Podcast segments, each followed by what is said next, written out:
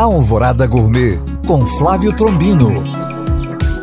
Olá, meus queridos ouvintes. Vivendo e aprendendo, não é mesmo?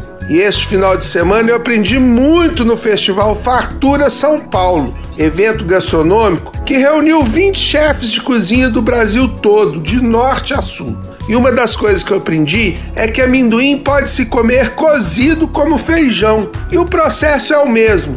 Primeiro deixa de molho 8 horas, descarta a água e cozinha 40 minutos na pressão, com sal, água e folhas de louro.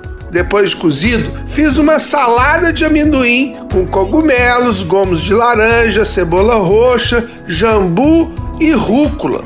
E no final do evento, fizemos um tropeiro de amendoim. Ficou uma delícia. Bom apetite! Para tirar dúvidas ou saber mais, acesse este podcast através do nosso site alvoradafm.com.br ou no meu Instagram, Flávio Chapuri. Eu sou o Flávio Trombino para Alvorada FM.